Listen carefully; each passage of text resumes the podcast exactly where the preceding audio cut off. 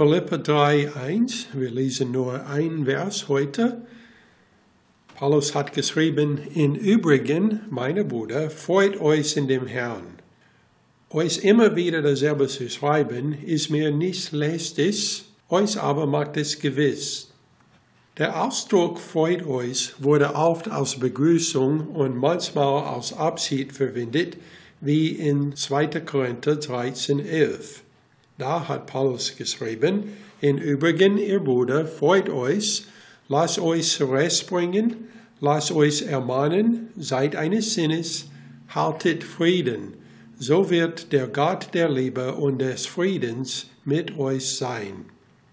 Wenn Paulus beabsichtigt, den Brief hier zu beenden hat, wie einige vermutet hat, hat er eindeutig seine Meinung geändert da dies der Mittelpunkt des Briefes und nicht das Ende ist.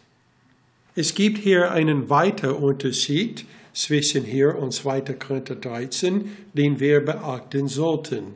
Paulus hat nicht nur freut euch gesagt, sondern er hat in den Herrn hinzugefügt.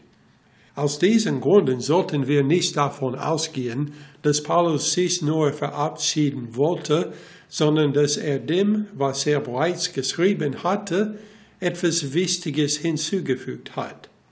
Wenn wir uns also die beiden vorhergehenden Kapitel genau anschauen, sehen wir, dass Paulus bereits drei Gründe für Freude erwähnt hat. In Kapitel 1, Vers 18 freut er sich, dass Christus verkündigt war.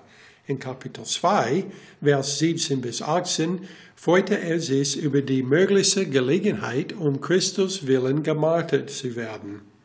Verses 28 bis 30 freute er sich, dass Epaphroditus zu Philippi zurückkehren konnte, nachdem Gott ihn von seiner Krankheit geheilt hatte. All dies waren gute Gründe, sich zu freuen, aber keiner war so wichtig wie der Grund, den er jetzt gibt, der einfach darin besteht, sich in den Herrn zu freuen. Die größte Freude, die wir haben können, ist, in Christus zu sein. Lukas 10, 17 bis 21. Jesus hat gerade 70 rausgesagt, um das Botschaft zu verkündigen, dass Jesus Christus da war. Und sie waren zurückgekommen. Und als sie zurückgekommen waren, sie haben sich wirklich viel gefreut. Lukas 10, Vers 17 steht, die Siebzes aber kehrten mit Freuden zurück und sprachen, Herr, auch die Dämonen sind uns untertan in deinen Namen. Da sprach er zu ihnen, es sah den Satan wie einen Blitz vom Himmel fallen. Siehe, ich gebe euch die Vollmacht, auf Schlangen und Skorpione zu treten und über alle Gewalt des Feindes, und nichts wird euch in irgendeiner Weise schaden. Doch nicht darüber freut euch, dass euch die Geister untertan sind. Freut euch aber lieber darüber, dass eure Namen im Himmel geschrieben sind. Zu derselben Stunde verlobte Jesus im Geist und sprach, ich preise dich, Vater, Herr des Himmels und der Erde, dass du dies den Weisen und Klugen verborgen und es den Unmundigen geoffenbart hast.